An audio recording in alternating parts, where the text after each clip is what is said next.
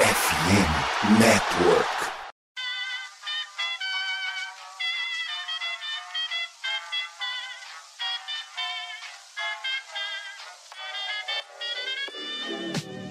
Mais uma rebatida forte. E ela tá fora daqui! Uau! E ela disse adeus.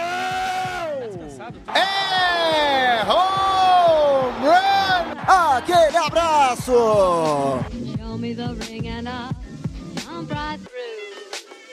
Fala, fã de beisebol! Estamos chegando com mais uma edição do Rebatida Podcast, o seu encontro semanal para falar de beisebol. Eu sou Nathan Pires, mais uma vez o seu âncora para guiar este maravilhoso podcast. Esse podcast de homens lindos para falar de uma liga linda, a exceção, é claro, do Cincinnati Red. Mas, para falar de beisebol, eu obviamente não estou sozinho. O Rodrigo Fidalgo, o filho perdido de Tim Lincecum. Seja bem-vindo. Alô, alô, rapaziada, alô, ouvintes, todo mundo na mesa. Pô, não tem como, né, cara? Eu sou o filho perdido. Não sei se o pessoal vai ver isso em algum momento, vai chegar no Instagram, mas pra quem não sabe, eu tive um, assim, um passado tenebroso de grande cabelo, revolta com a sociedade. Eu fui do rock, entendeu? Fui rock assim, ó, rock, esse grande passado tenebroso. Lindo!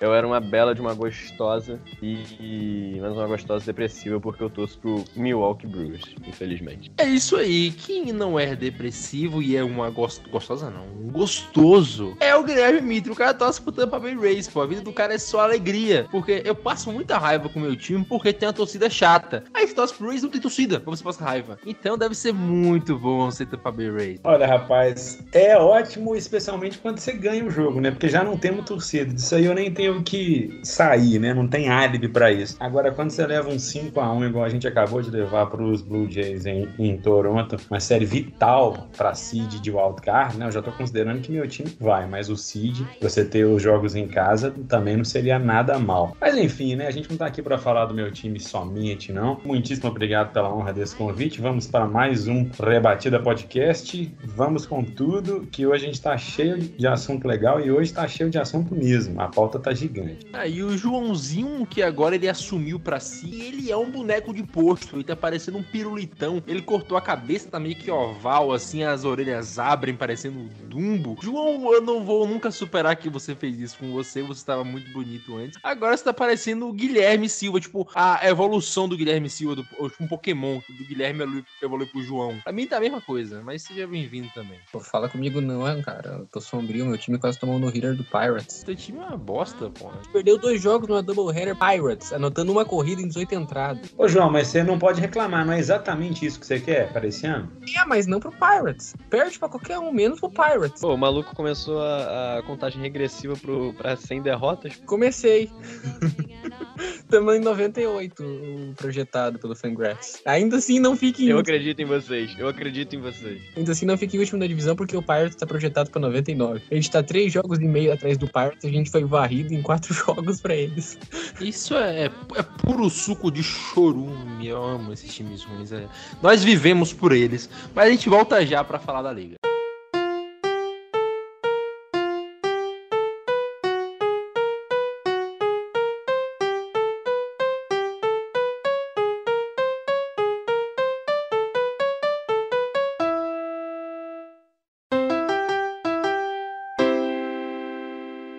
Vale lembrar que o Rebatida Podcast faz parte da rede FN Network, esse imenso hub de esportes americanos. Nós temos podcasts sobre NHL, NBA, NFL e, é claro, MLB. Temos também os podcasts das franquias específicas. Eu represento o Gigantes do Beisebol do San Francisco Giants, o Fio D'Água, que representa o Brilteco do Milwaukee Brewers, o Mitre, o Race Cash do Tampa Bay Rays. E temos também de várias outras franquias. O FN Network cobre mais da metade das franquias da liga. Então, se não tiver da sua franquia favorita, fica o convite para que você possa se tornar a nova voz da sua franquia.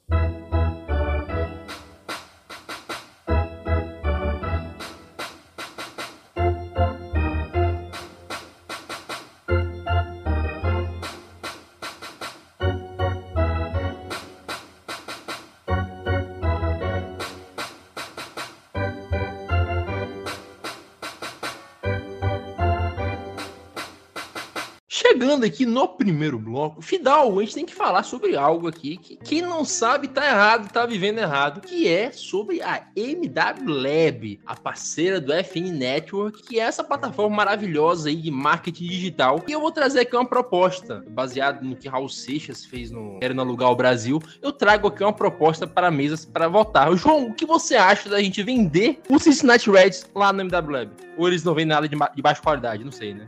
O Phil Castellini, vice-presidente do time, falou que não conseguia vender o time por causa que o time era muito ruim. Isso ele falou no terceiro jogo da temporada em abril. A MW Lab vai conseguir vender, já que o próprio dono do time não consegue. A MW Lab tem um marketing digital tão bem feito que eles conseguem vender o Red, o Tropicana Field, o Milwaukee Brewers.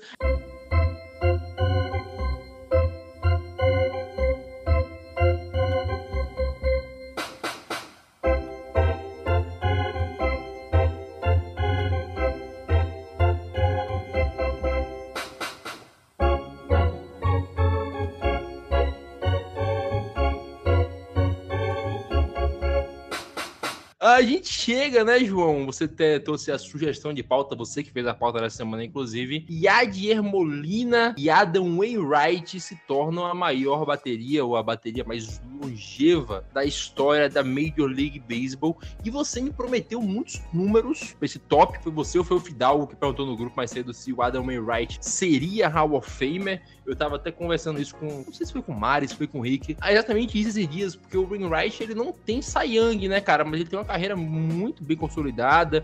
Ele bateu na trave duas vezes e provavelmente pode chegar no Hall of Fame primeiro ano, é claro, mas pro, lá pro final dos seus anos de elegibilidade. Molina nem se fala, certamente vai ser Hall of Fame se não for a primeira vez. Estão jogando, inclusive, nesse momento, enquanto a gente tá gravando. Tá, então o Cardinals tá ganhando 3x1 do, do Brewers. E se tornou a bateria com mais jogos começados da Major League Baseball com 325. Sabe que um pitcher costuma começar em média 25 jogos por temporada, 30 se, se ele for muito bem. Então pega isso e 325 divide por 25, considerando que o Wainwright ele é de vidro, não fica saudável. Então é muito tempo que os dois jogam juntos nas Majors desde 2007. Mas eu trouxe aqui a primeira vez que eles jogaram juntos foi em 2004. Em 2004 eu nasci. Eu tô aqui falando com vocês agora. Isso é o quão longevo essa bateria é. Eles jogaram nesses 324 jogos que eles jogaram, agora 325, eles têm um recorde de 212 vitórias e 112 derrotas. Ou seja, se eles jogassem 162 jogos juntos, teriam um recorde de 106 56. Basicamente o recorde que está projetado pro Dodgers ter nessa temporada. E é interessante ver como um ajuda o outro. O Wainwright, quando ele joga com o Molina, ele tem um ERA 3.24 na carreira, mas quando ele joga com qualquer outro catcher, ele tem de 4.10. Isso é o tamanho da química que os dois têm junto, não só para um, mas pro outro também. O Molina,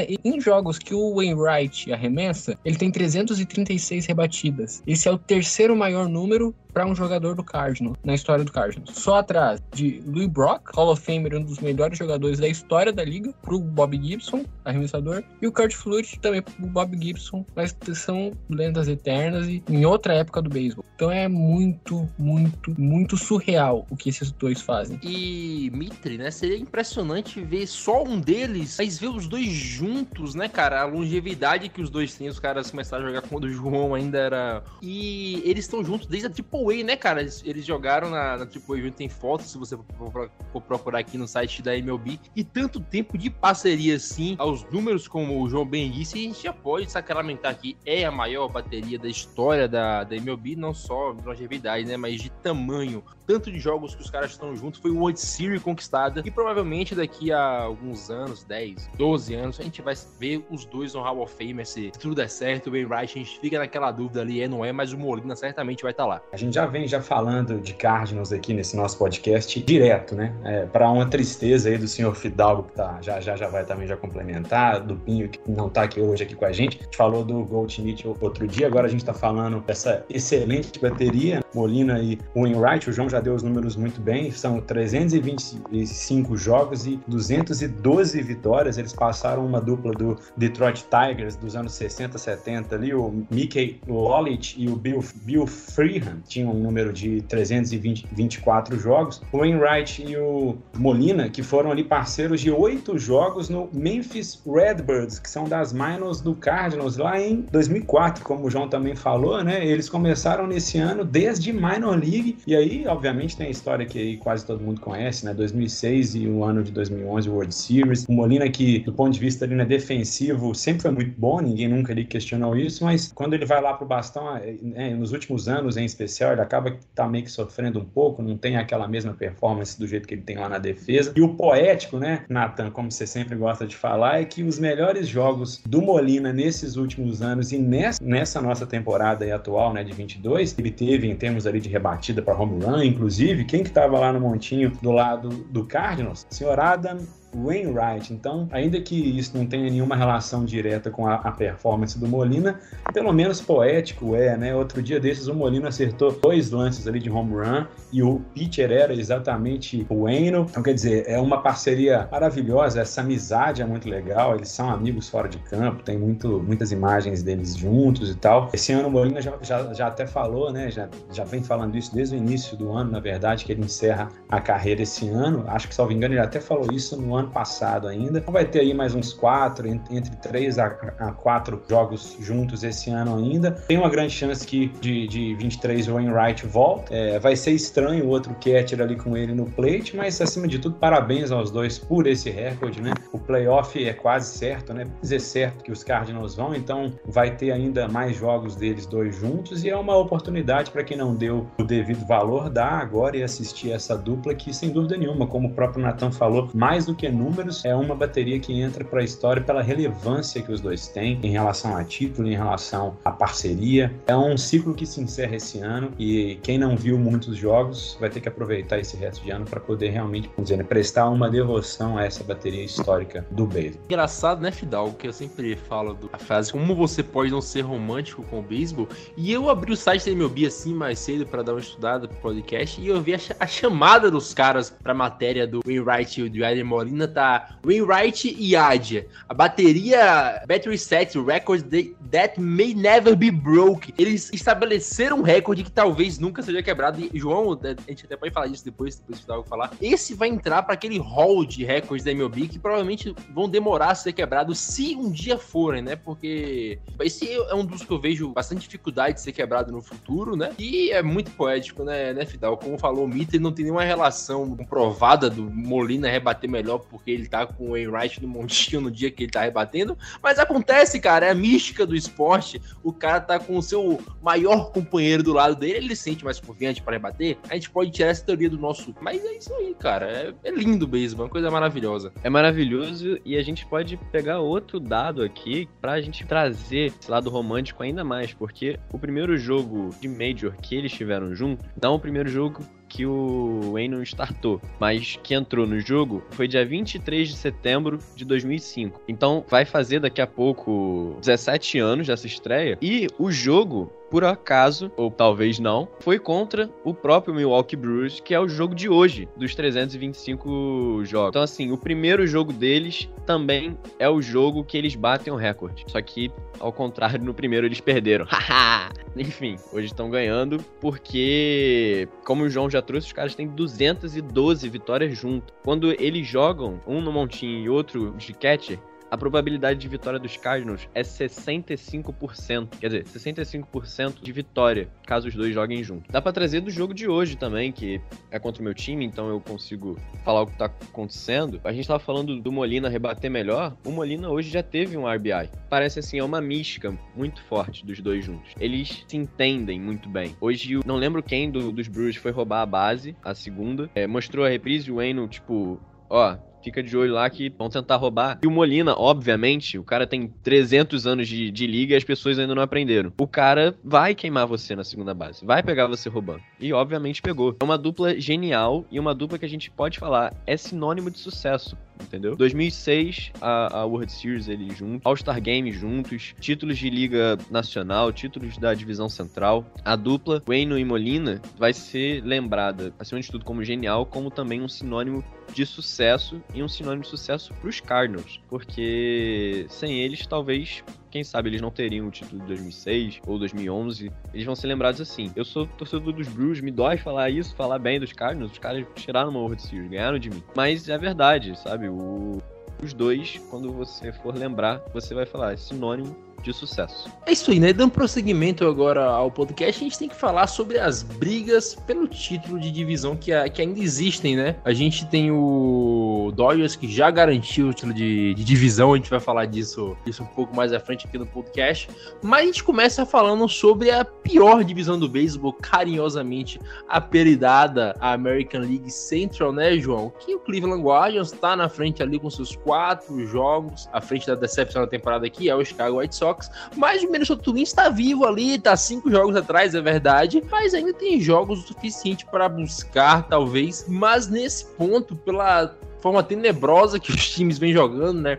O Cleveland Guardians tá aí com seis vitórias seguidas, oito vitórias nos últimos dois jogos. Eu acho difícil que o Guardians perca essa divisão, a não ser que aconteça algo bem inesperado com o time, que inclusive ninguém dava nada no começo da temporada. Aí você fala, não, mas eu apostei no Cleveland Guardians. Você apostou porra nenhuma, vem, vem pagar de safado na hora dessa. Eu só queria dizer, antes de começar, que o único time que comemora título de aos playoffs é o Mariners. Mas continuando. Se tu acha que o Guardians vai esse ganhar. ano, eu vou comemorar também, mano. Se tu acha que o Guardians vai ganhar essa divisão, é, não é ousada essa aposta, mas eu não teria tanta certeza. Isso que eu sou a pessoa mais alta do Guardians em muito tempo. Por quê? Porque essa divisão ela é muito acirrada. Muito acirrada, só que nivelada por baixo.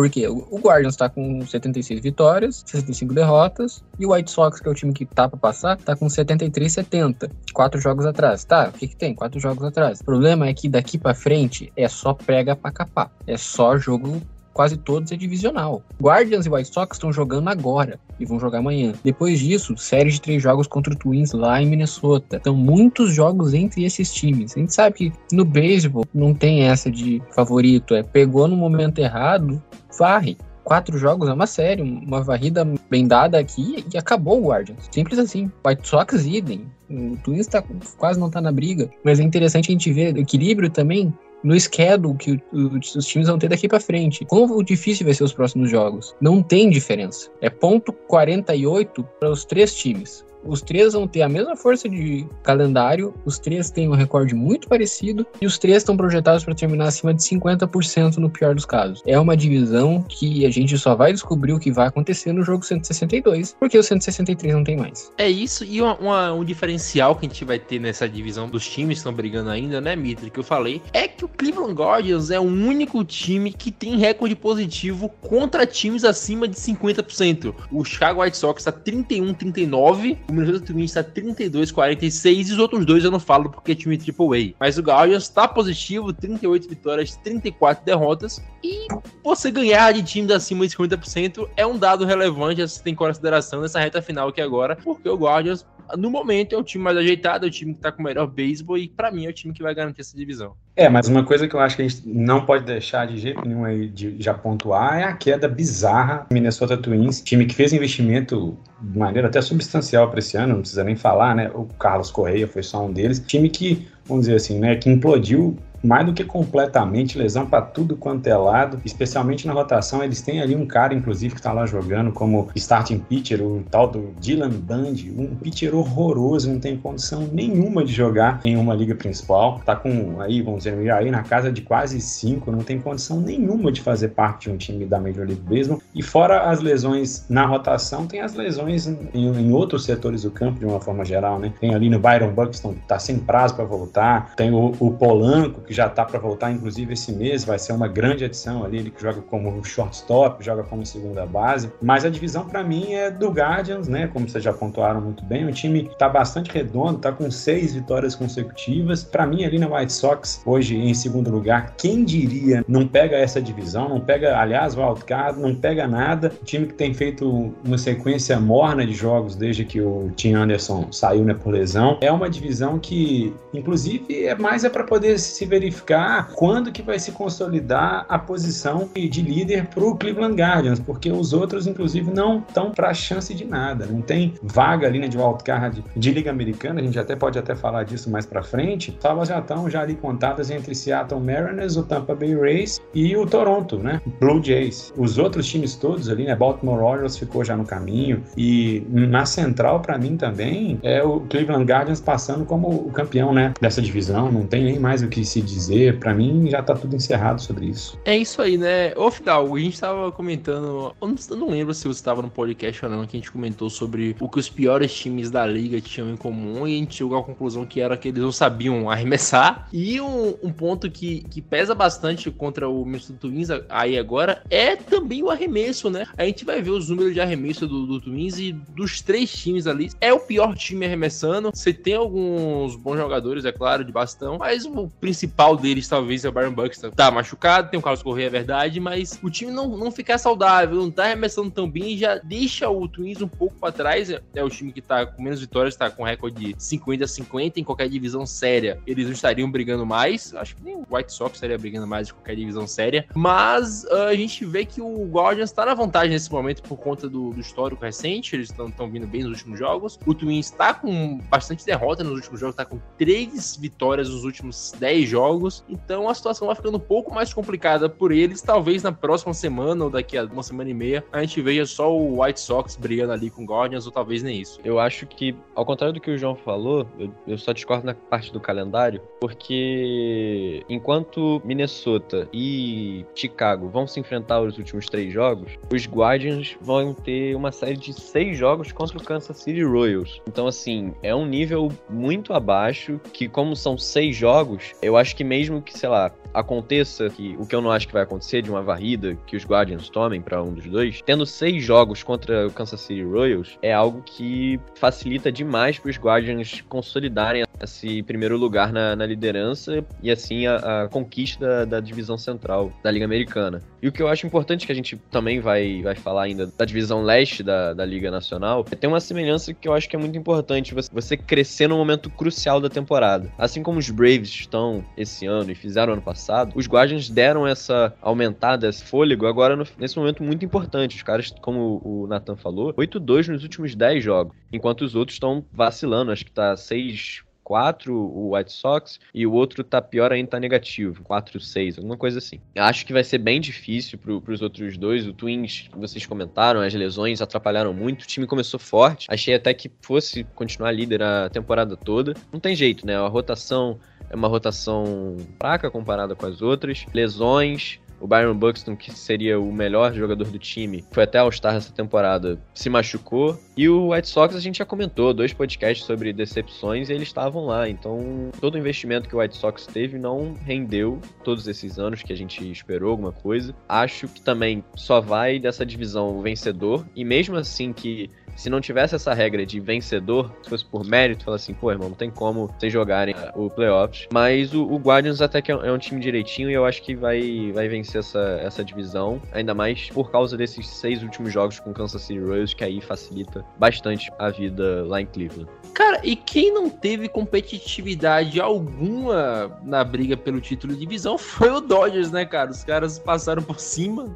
de todo mundo tinha que passar. É o melhor time do beisebol. Não, não tiveram rival de forma alguma. Os divisão já tá praticamente garantida há muito, há muito, muito tempo. Agora foi sacramentada matematicamente na última terça-feira. Foi quarta, se não me engano. O Dodgers é campeão divisão. Com muito merecimento, né, João? Porque ano passado o Dodgers brigou com, com a gente do Giants até o último jogo. Os dois times se forçaram a fazer as melhores campanhas de suas respectivas histórias, o Giants com 107 e o Dodgers com 106. E o Dodgers se reforçou muito para brigar pelo título de divisão esse ano, trouxe Fred Freeman e tal. O Giants não conseguiu acompanhar, né? O Dodgers se reforçou porque achou que teria essa briga com o Giants, com o Padres. Não teve. Os caras não tomaram conhecimento e agora estão aí com o título garantido e é só esperar os playoffs chegar para tentar mais uma World Series. O que o Dodgers está fazendo é tão apelativo, absurdo. Por favor, MLB, coloque um piso salarial e um teto salarial nessa liga, porque senão o Reds não vai ganhar um título nunca mais. O Dodgers está com 98 vitórias e 43 derrotas, uma porcentagem de quase 700. Isso a gente está no dia 14 de setembro. A temporada só termina em outubro.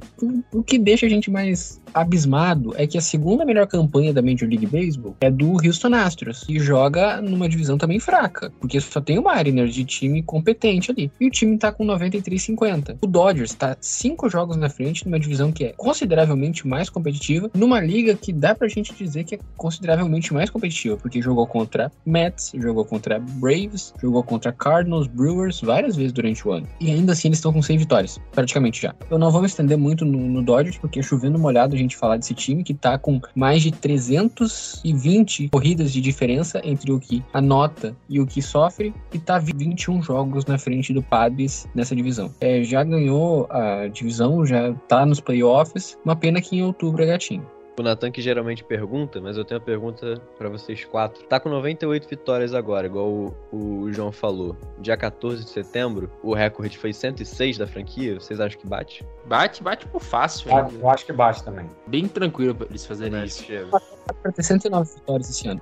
É, se não chegar a mais de 110. Essa estava projetada a 111. Ô, Mitri, eu, eu sempre comento, eu, todo mundo sabe que eu odeio o Dodgers. Eu falo sempre que eu torço pra dois times. Eu torço pro Giants e pra quem tá jogando contra o Dodgers. Me dói ter que elogiar os caras, mas eu sempre, eu sempre comento lá, inclusive quando eu, eu reclamo da falta de proatividade do Giants na, na deadline, na free agents e tal. Isso sobra no Dodgers. Eu até brinco de vez em quando em relação ao Astros, né? Só rouba quem tem muita vontade de ganhar. E o Dodgers, cara, eles têm muita vontade de ganhar e eles fazem isso legalmente. Os caras, todo jogador que tem duas pernas respira e tá em idade hábil pra jogar, ou até que não esteja, né? Teve o Albert Pujols ano passado. Os caras estão, no mínimo, conversando com ele ali. Estão pra contratar todo mundo que tá disponível no mercado. O Dodgers tá colado, tem rumor. Trouxeram o Fred Freeman, sendo que o time é fantástico. Hoje, você, você tem noção que se o Dodgers perdeu o Mookie Betts ou perdeu o Fred Freeman, eles ainda são o melhor time do beisebol. Os piores jogadores do Dodgers no ano são o quê? Max Muncy, Joey Gallo e Cody Bellinger. São três All-Star e o MVP. É, daí você tem noção do quão bizarro é esse time do Dodgers e eu concordo com o João. Por favor, bota um teto de gasto, eu não aguento mais. Eu acho que até mais do que a gente tá falando sobre os Dodgers, né, que já são o que são, o João já apontou bem, você já apontou melhor também.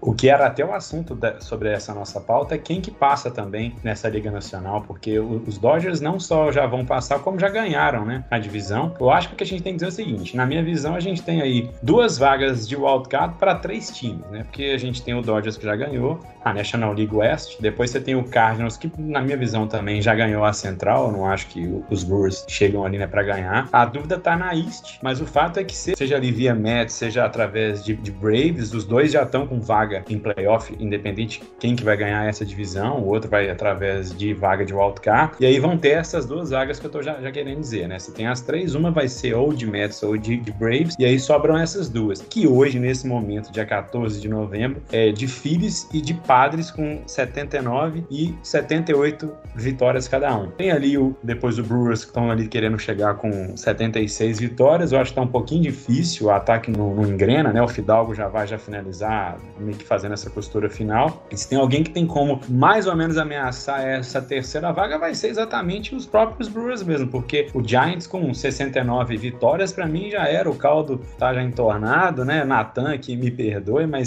esse ano aí, né, playoff só secando os Dodgers e os outros mesmo. Na Liga Americana, né, já dando mais ou menos uma estendida para falar de lá, né? A liga que meu Tampa Bay Rays faz parte. Também a gente já falou que as salvas já estão já contadas, né? Astros e Yankees já passaram, não tem nem o que se dizer. A terceira vaga, como a gente já falou, é do Cleveland Guardians, que não vai, eu acho que não vai também sofrer muita alteração. E para mim, vaga de wildcard é a que a gente já também já citou, Mariners, Blue Jays e o, Tampa Bay Rays, o Warriors ficou pelo, pelo caminho. O que a gente tem de jogos em setembro, para mim, de Liga Americana, vai ser mais para se definir o seed, né? que esse ano é extremamente importante porque vai definir quem tem mando de, de campo, né? Agora, não vai muito além disso, né? É uma questão de ver quem que enfrenta quem. Tem até algumas coisas na Liga Americana, porque tem alguns cenários que estão sendo já cogitados, que os times que se classificarem no Seed 6 acabarem enfrentando talvez o Yankees, que seria um caminho teoricamente mais fácil. Isso é um negócio horrível de se falar, porque você zica, você vai achar que você vai pegar os Astros, vai ser mais complicado do que os Yankees. Esse caminho nunca é assim. Mas é isso, né? Eu acho que de Liga Nacional a coisa tá um pouco mais interessante, mas assim mesmo por um único time que tem chance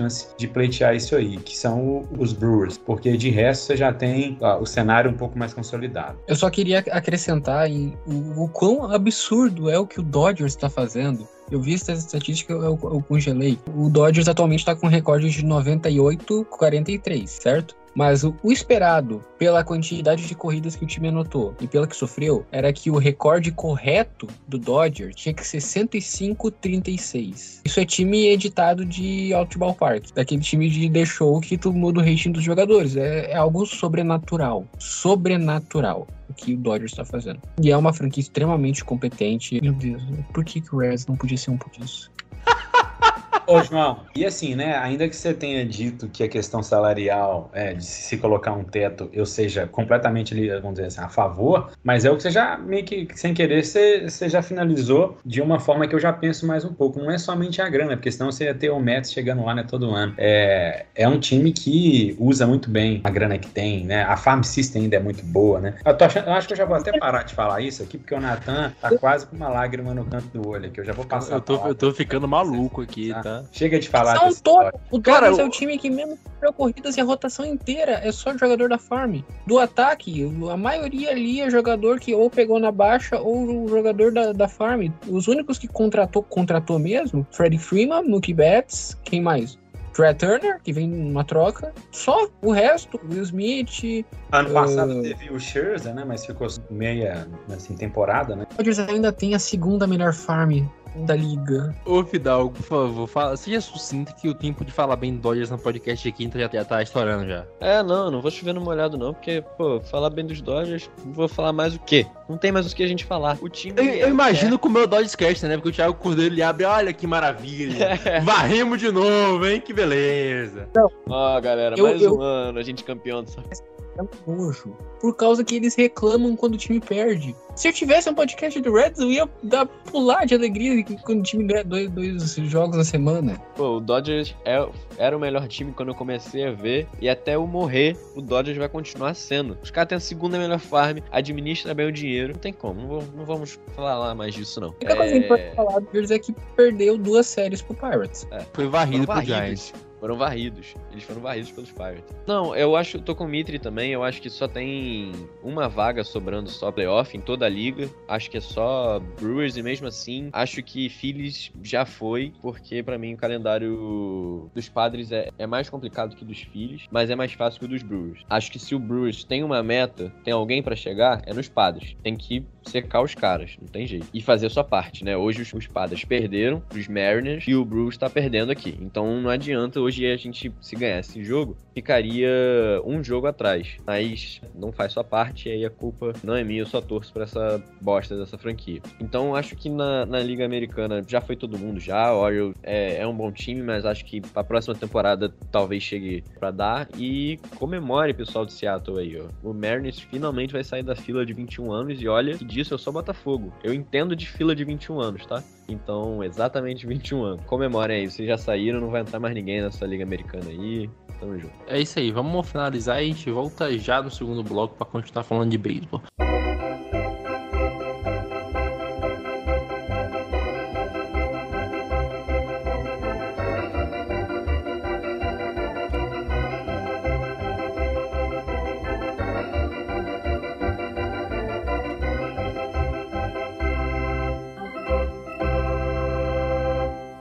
Voltando aqui no segundo bloco, a gente tem que falar de uma coisa que tá acontecendo, uma coisa muito chata que tá acontecendo lá em San Diego, né, João? Se os caras tão vaiando o Juan Soto, bicho. Que porra é essa? Como é possível? Torcedor do Padres, eu, eu- não entendo como é que os caras funcionam, porque o Juan Soto tá certo que ele não tá tendo números de Juan Soto, não é o que se espera, mas ele tem números acima da média liga em quase tudo. Cara é o décimo em Oba, cara, na liga. O maluco, ele é fenomenal. Ele, a pior fase da história do Juan Soto, ele é líder de walks da liga. O cara chega em base. Porra, eu acho que o Padres tem o quê? Três campanhas positivas nos últimos 15 anos. Aí os caras trocam pelo Juan Soto e tem torcedor do Padres falando: Nossa, a gente não precisava do Juan Soto. Pô, pelo amor de Deus, velho. Esses caras têm que xingar alguém, tem que xingar o Tatis. Os malucos estão xingando o melhor jogador no time deles. Tá certo, não tá na melhor fase do mundo, mas ele ainda tem mais um ano e meio de contrato. Você vaiar o Juan Soto com mais um ano e meio de contrato no seu time é a maior estupidez que existe. Manda ele pra Cincinnati. Daí vai ser bem tratado. Mano, pra, pra, pra São Francisco, porra. que, que vai falar? Só, tá certo que em setembro ele, ele tá mal, realmente. Mas os números ruins dele, ele ainda assim tem 20% de walk. Ele tem 330 de OBP. Tá certo, não tá rebatendo, mas tá chegando em base. Beisebol que importa é chegar em base. Realmente não, não faz sentido. O que estão fazendo com, com o Russoto é modismo. Não tem muito o que dizer. Eu não consigo quantificar em palavras, Mitri. O quão bizarro é os caras que torcem pra uma franquia. Me perdoe, torcedor do Padres. Uma franquia minúscula. Está vaiando o Juan Soto, pô. O Juan Soto tem mais receiver que o Padres, pô. Nossa, eu tô, eu tô pistola, velho, com isso. Que fase, Nathan Pires. Que fase desses San Diego Padres. A gente também não pode aqui deixar de falar a zica que o senhor Rodrigo Fidalgo jogou pra cima do Josh Hader, que não tá jogando nada no lado de lá. Juan Soto não tá rebatendo nada do lado de lá, inclusive falando de números, desde 27 de agosto, ó, isso aqui eu vou até ler, desde 27 de agosto, Juan Soto está com um average de 120, um slugging de 180, a estatística do Oba, vou deixar para o João falar de novo se quiser, tá 3 de 42 nos últimos at-bats, exatamente sobre esses casos, desses últimos 42 at-bats, um average de 0,71, Joey Galo mandou lembranças, nenhuma rebatida saísse uma base extra, uma dupla, uma tripla, o que seja. Tá com uma única corrida impulsionada nesses últimos 42 at-bats. O torcedor dos Nationals está dando saltos de metros e metros de altura de felicidade, porque, né, para quem não lembra, o Soto que teve uma proposta de 440 milhões de dólares para renovar e recusou. Mas agora falando sério, né? Eu acho que não precisa de ficar surtando, né? Eu acho que o, próprio front office do Padres não contratou o Soto para já ganhar esse ano uma World Series. Óbvio que seria muito bem-vinda, mas não acho que o projeto foi exatamente para o ano de 22. É uma coisa que também não é tão para frente assim, é para o ano que vem. Que vem vai ser outra história, o negócio vai, vai ter que dar um jeito de vingar para o lado de lá. O, os Dodgers não podem abrir essa vantagem que abriram de jeito nenhum. Não estou dizendo que o Padres ano que vem só vai dar certo se ganharem a, a, essa divisão, mas tem que ser um, um pouco mais incomodado, pelo menos, que é um negócio negócio mais páreo a páreo, jogo a jogo. E eu acho que vai ser assim, né? Porque o Soto tem talento demais, né? O Soto é um excelente jogador, joga em todo o campo, né? Vamos dizer, em todo esse escopo do jogo, seja ali. Tem gente que até questiona ele um pouco lá na defesa, mas eu acho que ele é um jogador extremamente completo. E uma fase ruim, dependendo do cara ser uma estrela como ele é, acho que qualquer jogador tem. Claro que é uma coisa frustrante porque se cria uma expectativa, especialmente para esse ano, que ficou aquela ansiedade para qual time que ele iria até o final, né? Teve gente que estava lá especulando que ele ia para um monte de time, né? Yankees, Dodgers, e ele acabou indo parar no Padres. Eu achei que eu fui um pouco pego ali de surpresa. Teve muito, muito jornalista que falou que ia para Mets também. É, mas é aquele negócio: um time que você monta durante a, a, vamos dizer assim, a temporada, você não pode querer que o time dê certo nessa mesma temporada. Se der, ótimo. Mas você tem que pensar no mínimo num prazo de um ano seguinte. É o que o Padres fez esse ano, vai acabar ali acontecendo em 23. E a gente tem um negócio para ponderar aqui, Fidal, que tem um responsável que também é bastante culpado pela situação do Paris, que é o Tatis, né? Porque o Mito falou, pô, pegaram o cara para não ganhar esse ano, mas, pô, se o Tatis tá jogando esse ano, Josh Bell que só vai ficar esse ano, pô, era all-in no playoff e vamos pra cima. Aí já vai pra ano que vem, vai mais um ano. O Tatis ele não vai ter nenhuma temporada inteira com o Soto praticamente. Ano que vem ele já volta na metade. Então é complicado. O que o Tatis fez, querendo ou não, influencia da, na situação por dentro do time, né? Pô, o cara chega esperando que vai jogar com o Tatis, Manny Machado, e acontece que aconteceu. E daí já não adianta nada a torcida vaiar o cara que é um dos maiores talentos da liga hoje. E repito, o melhor jogador do time. É o Juan Soto. Né? Todo mundo estiver jogando o que joga ali é o Soto, que é o melhor. Na temporada é o Manny Machado, claro. Mas se todo mundo estiver jogando o que joga de auge, o Soto indiscutivelmente. Eu concordo com você. Para mim, se os caras fizeram o que fizeram trade deadline, eles foram pro all-in, entendeu? Foram pro all-in pros playoffs. E tudo bem, eles podem até não ter pensado, tipo, ah, não vamos ganhar o World Series. O que eu já acho errado não ter pensado. Porque é um time que tinha o Tatis antes, o Darvish como pitcher e outros jogadores excelentes, quando você pega o Juan Soto, o Josh Bell, o Josh Hader, a expectativa que você cria é que o time vá muito longe e que talvez até ganhe. Assim, eu acho errado vaiar e tudo mais, ainda mais vaiar em jogo. Só contra vaiar no jogo do Botafogo, pô, que dirá vaiar ali, pra um time que, que tá brigando ainda. Mas as expectativas que foram criadas não são aquelas que, tipo, o pessoal, a torcida botou uma expectativa errada num time. A expectativa é totalmente justificada. Esse hype que criou no time é totalmente justificado. Você trouxe o Josh Hader, que já foi o melhor closer da liga. Você trouxe o Juan Soto, que era cobiçado pelos times que mais competem, Yankees, Dodgers, que mais gastam, Mets. E você pega esses caras, a expectativa é completamente justificada. E não é algo que os caras estão recebendo. Esse time, pelas peças que, que teriam, que tem, já era para estar nos playoffs garantido. E não brigando com o Brewers, que não tem ataque, gente. Um time que não tem ataque tá brigando com outro cara que tem o, o Juan Soto, o Josh Hader e o Josh Bell. Isso é inacreditável, isso não devia estar tá acontecendo. Então, assim, eu não tô querendo justificar as vaias, mas a, a, a expectativa que os torcedores criaram era que esse time chegasse pelo menos na World Series. Não sei se ganhar, mas que chegasse lá. E não tem chance de nem ir pros playoffs. É inacreditável mesmo. E só pra gente finalizar o podcast, hoje a gente tem que falar do cara, né? Que a gente falou de um jogador que tá passando por uma fase complicada. Agora, um cara que tá passando uma fase sensacional, vai ser o Rook of the Year, o principal nome do Mariners depois de 21 anos voltando aos playoffs. É o Julio Rodrigues, né, João? Ele foi o primeiro rookie a conseguir um 25-25, ou seja, 25 roubadas de base, 25 home runs. O cara tá fazendo uma temporada sensacional, né? Uma PS Plus ali em 140 um OPS em 830. Cara, a temporada dele é sensacional. Ele veio com grandes Eu até lembro que, se eu não me engano, na primeira semana ele não foi bem. Aí o, a galera do Royals tava falando: esse cara aí que vai ser o Rook of the Year, vai ser melhor que o Bobby Jr. Olha ele aí, ó. 25-25, uma temporada fenomenal, levando o Seattle Mariners aos playoffs depois de mais de duas décadas. Incrível como o Seattle Mariners consegue ter talentos generacionais e ser medíocre. Ishiro Suzuki, Ken Griffey Jr., agora o Julio Rodrigues vai passar por isso. Mas a gente tem estatística que foi o jogador mais rápido da história da MLB para chegar numa temporada de 25 home runs e 25 bases roubadas na história. 125 jogos. O segundo colocado fez isso em 128. Um tal de Mike Trout. Estar numa, numa lista com Mike Trout não é ruim. Nunca vai ser ruim. Ele vem fazendo história, vai dominar a liga nos próximos anos, isso com certeza absoluta vai ser a base dessa, desse Seattle Mariners, que se der certo, vai ser baseado também num excelente arremessador como Luiz Castilho, e vai chegar nos playoffs nesse ano. E cara, o Rodrigues, né, né, Mita, ele tá com uma temporada sensacional, o João gosta de falar de hard hit, metade dos hits do, do Julio Rodrigues são hard hit, é 50.9% dos hits dele saem do bastão acima de 95 milhas, cara. Ele é um cara que ele é rápido, ele é potente, ele é bonito, ele é gostoso, o cara faz tudo. Eu aposto que esse cara sabe cozinhar um bom risoto, pô. Não é possível. O cara ele joga muito, ele é um absurdo.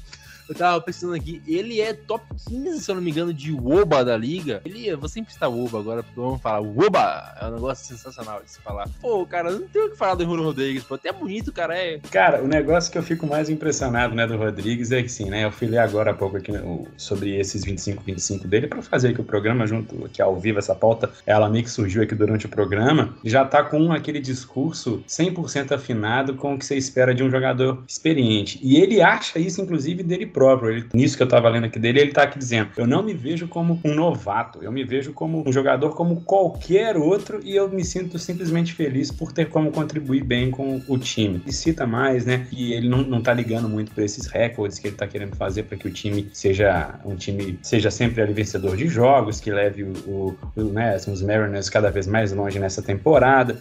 É aquele discurso que já é legal por si só, porque mostra que é um cara cabeça boa, um jogador que acima de tudo entrega né, o que o time realmente precisa em termos de performance. Ele fez outro dia um negócio sensacional que realmente faz esse discurso dele de se sentir um cara experiente, ele ter um, um ato de um cara realmente experiente. Ele tava no cenário ali que estava lá no bastão, veio ali um arremesso, casa de 92 milhas, coisa assim, era uma bola rápida. Ele preferiu levar ela no peito, né? Era uma bola que seria ali, né, até mesmo pelo quão rápido que veio esse arremesso, ele preferiu levar ela no meio do peito do que levar na mão, no punho para sofrer uma lesão. Então sentiu aquele impacto no peito, seguiu no jogo, nem saiu do jogo. Se fosse na mão, talvez ele estaria até fora do ano inteiro, né? A temporada que os Mariners meio que certo, quase certo que eles vão se classificar, né, para playoff. Então é um jogador que tem uma participação direta nesse jejum que os Mariners vão enfim quebrar, se classificando para esses próximos playoffs. O Julio Rodrigues é um, um talento, já veio com esse hype todo e está se provando em todos os sentidos, dentro de campo, fora de campo, e o futuro dele já está já com contrato renovado, né? Com o time lá né, de Seattle, tem tudo para ser cada vez mais brilhante, porque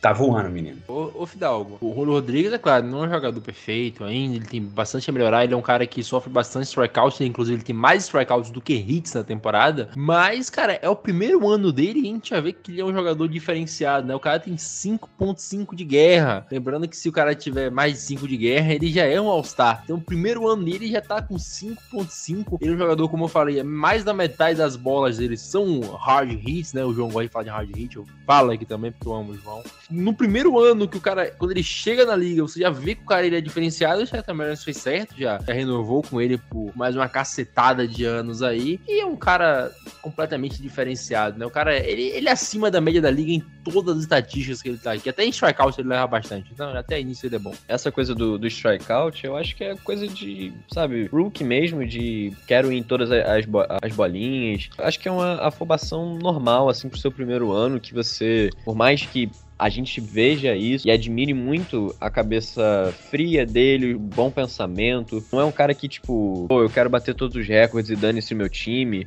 Quer ser um, essa base e o que bom que o Seattle Mariners enxergou nele esse futuro para a franquia, porque, como o João falou, né, Seattle teve diversos talentos que não foram aproveitados. Acho que ter enxergado isso nele e ele saber o seu papel foi importantíssimo para esse match entre o, o time e e o Julio Rodrigues, né? O cara já chegou no Home Run Derby detonando, todo mundo adorou ele, ainda mais porque Seattle não é um, lá um dos maiores mercados da, da MLB, então foi no All-Star Game que, as, que a maioria das pessoas conheceram, ficaram chocados com a potência que esse garoto tem e o futuro que ele pode trazer pro Seattle Mariners. É, eu gosto muito, e a gente até brinca lá no Twitter com os perfis do Seattle, que é a, a parceria perfeita, é a parceria muito, muito da hora, que é, são os marinheiros bêbados, que toda hora os caras, pô, estão ajudando os Brewers com, com resultado de jogo. Inclusive hoje ganharam dos padres. Eu torço muito para que isso aconteça, para que o Seattle tenha uma recuperação e volte a brigar na liga, porque isso também faz a liga crescer, mais gente vai acompanhar, porque mais times vão estar fortes, a liga vai crescer junto. Eu acho muito importante essa chegada do Julio Rodrigues forte vai passar, vai ser muito importante para a liga toda. É isso aí, vamos finalizar aqui como sempre, né, com as séries do final de semana. Guilherme Mitri, qual a série que você indica para o nosso querido ouvinte? Nathan Pires, vamos de Minnesota Twins contra o Cleveland Guardians, né? Um clássico da American League Central, uma série de cinco jogos, né? Jogo pra diabo, vai até segunda-feira, inclusive com uma doubleheader no sábado, série que vai bem dizer ali definir o futuro desse Twins para esse ano, que eu acho que já tá já definido, não vai a lugar nenhum. Mas o beisebol é o beisebol, o esporte é o esporte e tudo é possível quando o número permite. E o Twins teria que varrer ali, eu acho, ou no mínimo ganhar uns quatro jogos de, desses cinco que a série tem, para sonhar com alguma coisa e é sonhar mesmo. Como são muitos jogos, vai ter ali quase que a rotação de, desses times todos, né? Campo, os jogos são em Cleveland. Se você não torce para nenhum desses times, o que é muito ali provável, porque eu não conheço ninguém que torce para eles, vai lá para ver grandes jogadores. Você vai ter ali, ó, José Ramírez, vai ter o Shane Bieber arremessando pelo lado do que seria ali né, o Twins. Não vê nenhum pitcher, não, porque nenhum ali tá prestando, mas vê Luiz Arraes, vê o Carlos Correia, que ainda tá jogando bem. Vai ser uma série legal, especialmente por ser um clássico. Cara, eu vou aqui indicar Phillies e Braves, porque eu vou deixar o jogo do Brewers pro, pro Fidalgo ali, que você queria falar de Brewers e Yankees. E Phillies e Braves, porque ele está remando ainda por essa vaga aí no alto card, o Braves brigando pelo título de divisão, então eu acho que vai ser um dos jogos mais interessantes do final de semana. Eu já vi que o Fidalgo ficou pistola aqui porque eu falei desse jogo. E eu falei desse jogo porque eu achei que ele ia falar do Brewers e Yankees. Me perdoe. É, eu ia falar de Braves e, e Phillies porque eu, eu não ia ser clubista ao nível de falar de Brewers e Yankees, mas já, né? Tamo aí. Bom, a gente até fez a previsão para esse jogo aí no, no Bruteco ontem.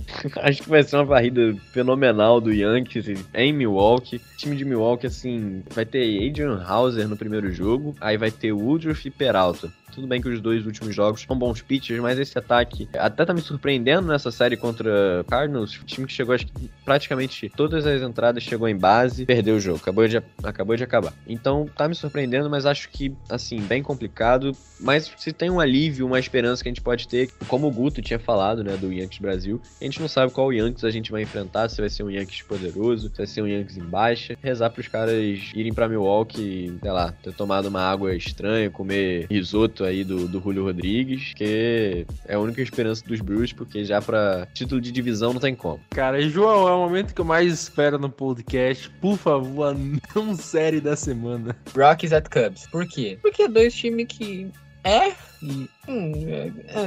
O que, que vai falar do, de Rockies e Cubs? Tipo, o que, que os dois times têm de impressionante, de bom? O que, que tem? Nada. Bem sorvete de giló. No estádio do Cubs, no Rally Field, aquele jogo no horário da tarde que tá todo mundo trabalhando ninguém assiste, às 4 até às 6, horário que ninguém liga a TV. Então é, não assista. É um jogo ruim. Mas é série do final de semana, pô. Você tá livre à tarde. Ô, João, eu achei que você ia falar uma série mais legal, pô. Marlins e Nationals. É porque ninguém Pô, anota a corrida, é um negócio bom.